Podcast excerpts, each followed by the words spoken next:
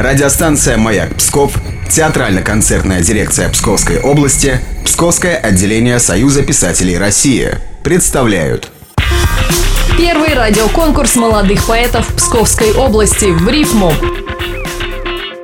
Валерия Барановская. На стихотворный путь ее подтолкнули школьные уроки литературы. Послушаем стихотворение Валерии. Дни такие маленькие, а планы исполинско великие. Скоро мы станем старенькие, зануды неистово дикие. Уплывут по полям корабли с бело-красными трубами газов, и забудем мы, как до зари пили сотни его рассказов, как витали мы в райских местах вместе с дымом зеленым и ночью, и стреляли слова на устах. Каждый ангел нас видел воочию.